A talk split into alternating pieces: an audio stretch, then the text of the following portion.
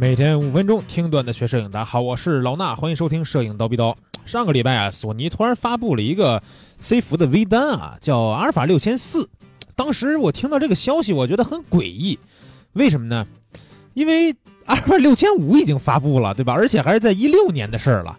两三年前的事儿。完了呢，六千、六千三、六千五这么发布下来以后，突然发了个六千四，我头一回还听说过有厂商往回发相机的啊。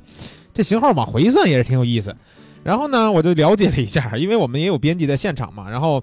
沟通了解，加上我们这些文章，我看了一下啊，六千四这个东西啊，它相当于是一个针对于现在啊所有的这种视频博主或者是短视频发烧友，或者是很多日常里边喜欢拍 vlog 的一些朋友们去做的一款，可以说是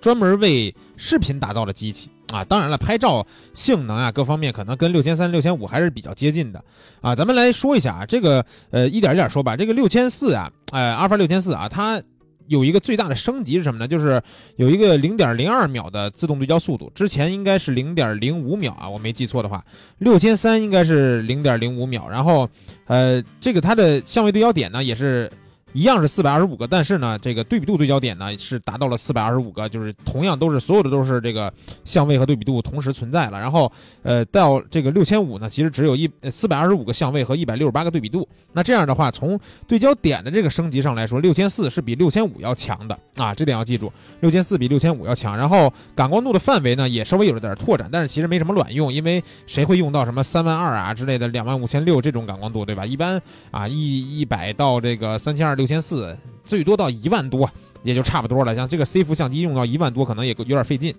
然后还有一个比较明显的升级就是翻转屏啊，不管是六千三还是六千五，这个屏幕呀，它都能稍微的倾斜啊。咱们理解这个倾斜是什么意思啊？现在呢，人家做成了真正的可以一百八十度翻转啊，但是这个翻转呢，其实是可以从这个上面翻过来啊。这个跟可能我看目前看到这个相机的样子啊，跟别的这种像传统的单反相机这种翻转屏还不一样。有时候这单反它是能把这个屏幕掰出来翻到旁边去，对吧？现在这个呢是可以把这个屏幕呜冲上直接翻，然后呢等于说你现在在拿这个相机自拍的时候啊，自拍的时候你能从镜头的正上方看到自己的样子啊。这个其实真的对于自拍还算是比较友好，因为我有这种感受啊，就是。当我拿着一个稳定器，举着一个单反相机，把屏幕掰到旁边去自拍的时候，我如果想在视频里边看到自己的样子，我需要往旁旁边的角度去看。然后现在呢，可以几乎是跟镜头同一个竖向轴上面，但是呢，眼睛稍微的高一点点，而且还可以显得自己眼睛大点。哈，这个我觉得还是有点意思啊。当然，我看还有人吐槽说，你这个东西弄上去，我上面怎么插这个麦克风啊？啊，我心说也没必要吧，对吧？一个这个六千来块钱的相机。咱们拍视频啊，日常用一用，这个收音什么的也还可以了。你要是真是插上一个这个热靴，上面插一闪光，插一个这个呃麦克风，那个可能干一些商业的活，这相机也不合适了，对吧？然后呢，呃，也有槽点啊。这个槽点在于哪儿呢？就是没有五轴防抖。当时发完以后，我立马就问我们的这个编辑说：“阿尔法六千四到底有没有五轴防抖啊？”然后说：“很荣幸告诉你没有啊，六千三没有，但是六千五有。”啊，然后新发一个六千四，果然我弄明白这个命名是什么意思了啊！它没有全面的超越阿尔法六千五，所以它只能叫六千四。因为你如果发一个六千六的话，那必然六千五有的功能它都得有，而且得拓展。对吧？而且得升级。那现在六千四不是所有的功能都会升级，只是相对的升级了对焦拍视频的一些这些核心功能。所以说六千四真的可以说是，呃，怎么说呢？就是专门去拍视频的这么一个相机啊。当然，这个相机我觉得从外观上来看啊，这个银色的这个版本还是相对比较好看的。因为整个咱们如果把六千三、六千四、六千五放一块儿，你可能分不出来哪个是哪个。一个但是如果你是一台银色的阿尔法六千四，那这时候很荣幸的告诉你啊，你可以从六千三和六千五当中脱颖而出，对吧？这时候呢，你就非常有逼格了。然后，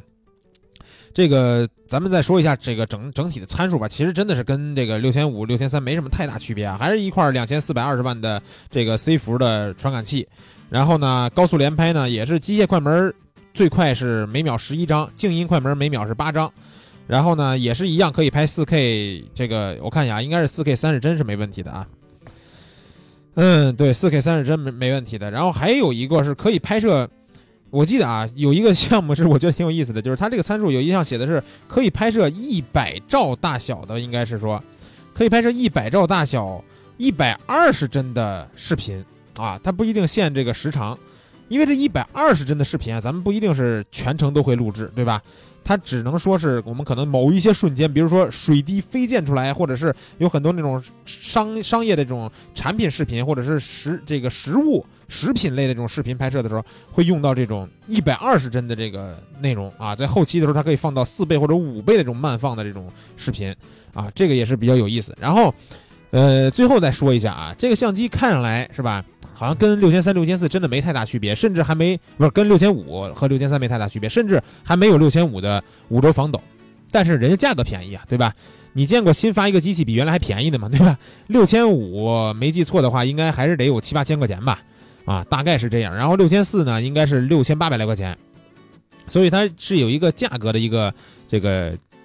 就是怎么说呢，降低的。然后呢，它没有五轴防抖，这是一个非常大的槽点，所有人都在吐槽说没有五轴防抖。但是其实我认为啊，从我个人的观点认为，五轴防抖啊，我们也不一定就拿着这个机器手持就拍摄了，对吧？如果真的是拍 vlog 或者是一些职业的这种小视频呀，或者是你真的是爱好这个东西的话，你一定缺不了一个稳定器，对吧？咱不管是智云还是大疆，你一定缺不了一个稳定器。所以说，你拿稳定器再加上这个相机的时候，这个五轴防抖啊有没有？可能大概呢也没有那么大差别了。所以我的建议是，如果真的喜欢拍视频，你现在还没有六千三、六千四、六千五的话。你可以从这里边选择一个的话，你就目标就定在这仨其中之一了。那六千四相对比较靠谱，毕竟比六千五晚发布了一些时间。CMOS 虽然看起来像素一样，但是人家说的标称是新一代嘛，再加上这个对焦速度啊和对焦点的升级，确实对焦的方面，我们编辑在现场实拍的时候感受还是非常不错的。只不过没有防抖，加一个稳定器，毕竟人家给你便宜点钱嘛，对不对？便宜点钱，咱们再稍微添一点，加个稳定器，回头拍点活，这钱不就赚回来了？啊，都很轻松的，啊，然后这期节目最后再说一下啊，有上上一周这个节目里边啊，哎说了个尼康这个幺四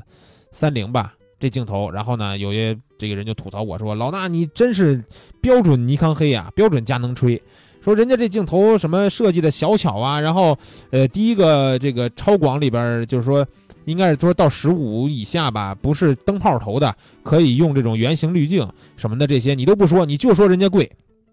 其实我当时也真的是在前面说了一个前提的，我讨论这支镜头贵，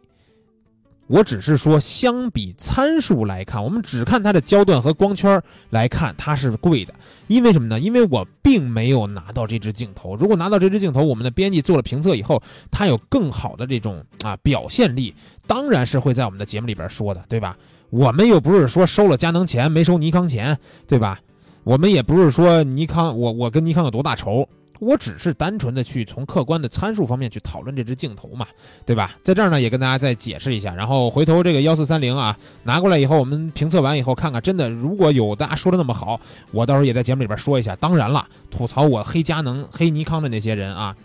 这支镜头卖一万块钱，你既然觉得它好，希望你能买一支支持一下尼康，好吧？这期节目就是这样啊，咱们下期见。